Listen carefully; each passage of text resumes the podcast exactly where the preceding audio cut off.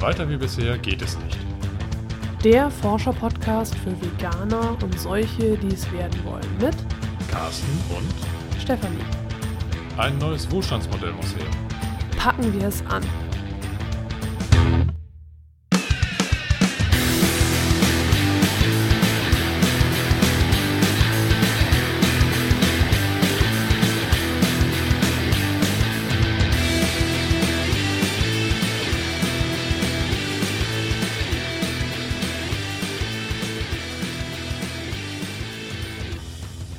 Dieser Folge wollen wir jetzt das Thema selber machen ansprechen. Und so baut das darauf auf, quasi auf die Vorgängerfolge logischerweise mit den Brotaufstrichen, Brotaufstrich, wo genau. wir eben angefangen haben selber zu machen. Und du hast ja schon immer eigentlich Sprossen selbst gezogen, ne? Ja, das war schon vor meiner veganen Zeit. Ich Ich glaube, das hast du auch schon gemacht, bevor ich dich kennengelernt habe, glaube ich, oder? Ja, also, Also- gefühlt 15 Jahre lang.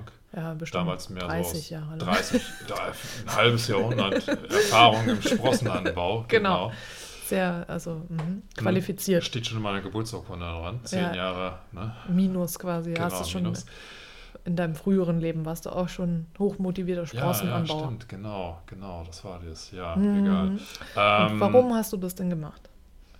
Eigentlich aus gesundheitlichen Gründen. Ich habe nämlich festgestellt oder zumindest mir mal angelesen, dass diese Sprossen ähm, hochwertige Mikronährstofflieferanten sind. Also durch Mineralstoffe und auch Vitamine. Ähm, ja, im wahrsten Sinne des Wortes ein gefundenes Fressen. und ähm, ja, dieser gesundheitliche Aspekt, der hat mich eigentlich immer gelockt. Und ähm, ich hatte damals auch irgendwann mal im Bioladen diese Keimgeräte gesehen und habe gedacht, okay, probierst es aus. So Klassiker sind natürlich so Kresse gewesen oder Mhm. war die Kresse. Und ähm, dann kamen andere Sprossenarten hinzu, ähm, Boxhornklee, ähm, Alpha-Alpha oder eben Luzerne. Ähm, mittlerweile diverse Sprossenmischungen, die man so im, im äh, Laden ähm, In unserem Lieblingsbutni kaufen Lieblingsputen, aber auch in Reformhäusern kaufen kann. Also da Ja. bin ich nicht unbedingt festgelegt. Ich versuchte auch relativ häufig zu mischen. Aber ähm, das war, wie gesagt, damals schon so vor 10 oder Mhm. 15 Jahren bei mir der Fall und ich habe das eigentlich all die Jahre lang mitlaufen lassen. Die Okay. bereichern jetzt abends eben unseren. Ja, jetzt machst du es wieder mehr, ne? Also ich Ja. meine, dass wir auch eine Zeit lang das nicht so viel hatten, oder? Also ich glaube auch, dass wir eine Zeit hatten, wo unser Abendbrottisch nicht so reich gedeckt war. Ja. Also nicht so vielfältig Ja. und auch nicht so gesund. Ja, Und ich glaube jetzt so, also mehr motivierter auch durch die Umstellung jetzt auf die vegane klar, da Lebensweise da. stärker noch auf, Genau. ja. Ja, ähm, ist das denn nährstoffmäßig ähm, gut für mich? Ja, definitiv. Also, wie gesagt, von den Vitaminen her ist es natürlich ein super Energie- oder Vitaminlieferant, egal Mhm. was du jetzt nimmst. Ähm, ansonsten kriegst du auch ähm, diverse ähm, andere Mineralien oder Spurenelementen mit äh, geliefert. Ähm, das ist, ich will jetzt nicht sagen, der, der absolute super Energiemix, ähm, aber ähm, so von, von diesen Mikronährstoffen her ist es ein super Topping. Ähm, du kannst es direkt aufs Brot legen. Ja. Ähm, Ja, machen wir ja auch Brotaufstrich drauf. Primär erstmal so. Man könnte Genau. jetzt aber auch irgendwie versuchen, einen entsprechenden Salat daraus zu machen oder Also, ja. diese Sprossen in einen Salat mit reinzumengen. Machen ja auch viele, aber wir machen es halt klassisch über diesen äh, ganz normalen, auf dem Brotaufstrich drauf als Topping. Genau. Ja, und, und was braucht man jetzt dafür? Du hast, du hast so, so, so Nur Gefäße, Keimgläser, ne? genau. Keimgläser und diese, diese, diesen Boden, ne? Dieses, wo du deine Kresse drauf wachsen ja, lässt. ja, gut, da gibt es ja verschiedene Möglichkeiten. Ich habe jetzt so ein Kunststoffgehäuse, wo man dann eben äh, die Kresse ausstreut. Ähm, Und das tropft so nach unten ab, Tropf- ne? In so unten. extra Genau, Schale. genau. Du kannst aber auch, es gibt äh, diese, diese Tonschalen, äh, Ja. teilweise so in, in Igelform, damit das dann so. auch so stachelig aussieht oder so. Ähm, also Kresse ist wirklich einfach. Rein theoretisch könntest du es auch auf Mull oder auf ähm, ähm, Küchenrollen züchten. Mhm. Wichtig ist, dass du einen Untergrund hast, der einfach nur ähm, feucht ist und Okay. ähm, da, wo die halt irgendwie Fuß fassen können und nach ein paar Tagen Und- hast du dann entsprechende Saat, die du ernten kannst. Und die, die Samen, die du aussäst da, die äh, kaufst du ja im Butni, ne? Also die kriegt man eigentlich im, im Drogeriemarkt. Die, also im Grunde genommen kannst du sogar bei Getreide anfangen. Du könntest hingehen und ähm, jedes Getreide, was du kaufst, einfach äh, einweichen und, und keimen so, lassen. ja, okay, stimmt. Durch diesen ähm, Keimprozess werden die, die Nährstoffe, die in dem äh, Saatgut drin sind, aber umgewandelt, werden Mhm. dadurch hochwertiger. Es werden viele Enzyme gebildet, die nachher auch für den menschlichen Organismus her sehr hilfreich sind. Ähm, Da fällt mir zum Beispiel ein, dass man äh, bei dem einen oder anderen Bäcker zwischendurch auch mal Sprossenbrot bekommt. Ja. Das ist genau ähm, da eingearbeitet, eben weil Ach der so. Nährstoffgehalt dieser Sprossen durch den Keimvorgang einfach Hm. höher ist. Okay. Ne, Also wertet das Brot nochmal auf. Ja. Ähm, also da ist man im Grunde genommen vom Getreide her schon mal relativ frei. Das kriegt man ja wirklich überall. Und ansonsten eben diese Sprossenmischung, die Ja. ja, Die man einfach kaufen kann. Drogeriemarkt oder im äh, Reformhaus, Bioladen, also gibt es ja schon fast überall. Ja. Ja, okay. Ja, und das ist so das eine, was wir selber machen, was du quasi schon immer selber machst und ja, äh, ja was unseren Abendbrottisch bereichert. Und was wir jetzt gerade anfangen selber zu machen, ist eigentlich, dass wir versuchen, einen Kräutergarten anzulegen Ja. für, für drinnen und für draußen. Ne? Genau. Da züchten wir jetzt gerade auf der Fensterbank kleine, Setzlinge, damit dann, wenn das Wetter es zulässt, die Saat nach draußen getragen werden kann. genau.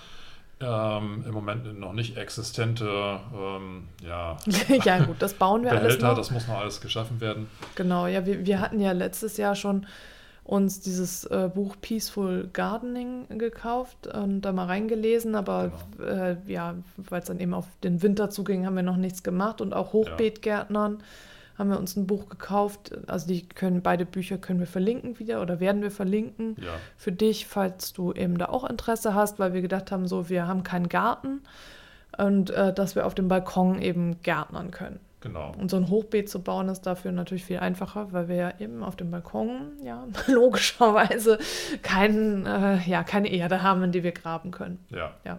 Das schaffen wir uns dann halt, dieses äh, Umfeld. Und äh, meine Hoffnung ist, dass wir dann nicht nur reine Küchenkräuter, Sondern eben auch Gemüse. können, Ne? sondern auch Gemüse. Salate also Tomaten auf alle ja. Fälle, weil es relativ einfach ist. Ähm, und ähm, wenn es klappt, würde ich auch ganz gerne Richtung Kürbis sogar mal Ja. unterwegs sein. ähm, Zucchini, ähm, Gurke. Ja, was ich ja auch gelesen hatte, war, dass ähm, man ja so Erdbeeren, so so Hänge-Erdbeeren, dass es das gibt, dass man Ja. so Hängetöpfe raushängen Ja. kann, was, ich, was dann natürlich auch ziemlich cool aussieht und ist auch schön zu ernten und solche Ja, Erdbeeren dann zu so. haben. Ne? Genau, ja. So, also sowas zu machen, da, das wollen wir jetzt auch ausprobieren, wenn es dann wärmer wird, sowas wirklich schön anzupflanzen. Und dann natürlich, was äh, ja, mir noch am Herzen liegt, also dann auch draußen äh, dann Blumen auszusehen, die für die Bienen gut sind und dass wir Ja. vielleicht auch noch mal so ein für wilde Bienenvölker ein, ein Insektenhotel äh, bauen, sowas Ja, halt. Also ja. in solche Richtungen wollen wir auch noch gehen Genau. ja. das ausprobieren. Halt, wie, wie kann man jetzt hier in der Großstadt auf dem Balkon vielleicht, also sich so, ja, so einen kleinen Garten anlegen. Was ich ja neben auch auf meiner Seite jetzt gerade äh, dabei bin aufzubauen, ist eben auch dieses, diese Urban Gardening-Projekte, Ja, ja, wo ich dann eben auch mal schauen wollte, ich weiß, in Berlin gibt es das diese Prinzessinnengärten und ich habe mich jetzt hier aber noch nicht so umgeschaut, ähm, ob es die Möglichkeit gibt, dann da auch Setzlinge mitzunehmen aus diesen Mhm. und dann die halt hier Mhm. zu ziehen quasi in dem eigenen kleinen Hochbeet dann zum Ja, das Beispiel. wäre natürlich interessant mal zu sehen. Aber ich glaube, das kriegen wir alles noch Ja, raus, genau, das, das ist Ja. jetzt alles im Aufbau. Das fangen wir jetzt alles an und ja, wenn du diese Folge viel, viel später hörst, dann ist es vielleicht alles auch schon fertig. Also, aber äh, jedenfalls, ähm, ja, das sind alles so Projekte, die wir noch vorhaben. Ne? Ja, Ja. also ich stelle mir das auch so vor, dass es eine ganz tolle äh, Ausgleichsmöglichkeit ist. Wirklich so am Wochenende oder nach Feierabend, wenn man vielleicht einen stressigen Arbeitstag hatte, dann nochmal ein bisschen so auf dem Balkon äh, zu gärtnern. Ja, Und äh, natürlich auch in der Hoffnung, dass es nicht einfach nur in Arbeit ausartet, sondern dass es auch optisch dann äh, Ja, schöner das- aussieht genau. als jetzt so ein nackter Balkon, der keine Ahnung, wie jetzt gerade irgendwie Ja. gepflastert ist, aber dass ich dann die Wände auch ein bisschen begrünt habe und eben auch ein bisschen ähm, Farbe durch die Blumen da reinbekomme. ja, und, und für unseren Sohn ist es ja auch sehr spannend, ja. weil er jetzt auch jeden Tag guckt, wie groß die Blumen wachsen und das auch gerne gießt und so. den, ja, genau. Die, genau. ja, das sind für ihn die Blumen. Also von daher ist das halt ja. So, also das ist so, sowohl für uns Erwachsene als auch für die Kinder sehr spannend. Also von daher, wenn du auch Kinder hast, dann mach das zusammen. Das ist, ist wirklich ein schönes Projekt. Ja, das machen die Kinder gerne. Ja, Ja. freuen sich darüber, werden mit eingebunden, haben ihre eigenen Ideen. Ja, und ähm, wie gesagt, wir wollen einfach mal ausprobieren und werden mit Sicherheit auch darüber berichten, ob das ganze Vorhaben jetzt von Erfolg gekrönt war, wie groß die Ernte war und wo wir vielleicht im nächsten Jahr noch mal besser werden müssen. Ja, mal ja. schauen. Also es ist einfach nur ein Experiment. Wir Genau. gucken jetzt mal, weil es natürlich klar ist bei den, äh, also das Problem ist natürlich beim Gemüse und ja, bei allem, was man jetzt so kaufen kann, konventionell, sage ich mal, dass man nie weiß, womit das gedüngt worden ist. Ne? So, und dann ist es ja auch irgendwo nicht wirklich vegan. Ne? Ja. Ja, und du weißt halt nicht so genau, wo es herkommt. Klar, wir kaufen entweder hier regional direkt äh, bei unserem Local Dealer, ne? Also, so, ne? also bei unserem Hofladen um die Ecke oder eben auf dem Wochenmarkt. Ja. Aber trotzdem düngen die ja natürlich ja auch ne, Konventionell, konventionell.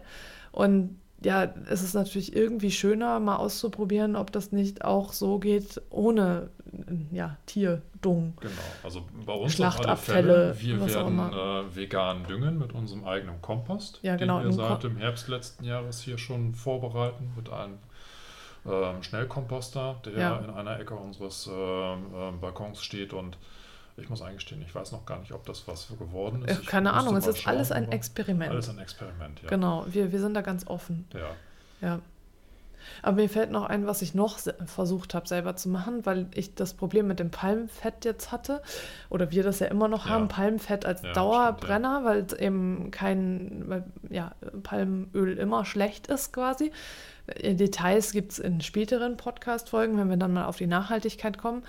Ähm, habe ich versucht, Margarine oder Butter selbst herzustellen und ja, das ist nicht so ganz geglückt. Ich habe so ein paar Rezepte gefunden im Internet und ähm, habe das dann eben nachgebaut. Das war aber dann mit Kakaobutter und Öl. ja. Und da weiß ich eben auch nicht, ist Kakaobutter so viel besser und so. Also es gibt natürlich Möglichkeiten, wenn man dem Palmöl ausweichen will, das dann selber zu machen. Aber Ja. der Aufwand ist natürlich größer. Und ja, es schmeckt eben auch immer nach dem Öl, was man da verwendet. Ja, ne? ja, es so. ist geschmacklich schon ein großer Unterschied, muss ich sagen. Ja. Also es funktioniert, ja. aber je nach Rezept funktioniert es mal, be mal besser, mal schlechter. Und Ja. ähm, da muss man sich dann schon drauf einstellen oder das muss einem bewusst werden, dass das Ergebnis dann nicht vergleichbar ist, als wenn ich jetzt irgendwie Margarine direkt Oder diese Alsana-Butter hole, nur Alsana, eben, wie genau. gesagt, da ist, ist eben das Palmfett drin. Ob Bio oder nicht, ist total egal beim Palmöl, weil es halt immer Existenzen äh, ja, du kannst es halt bedroht. nicht nachhaltig herstellen. Genau, Also, es ist ja. also die, ja gut, also, aber wie gesagt, ein anderes Thema, was wir gerne nochmal ansprechen, wenn wir auch die Bücher rezensieren, ne?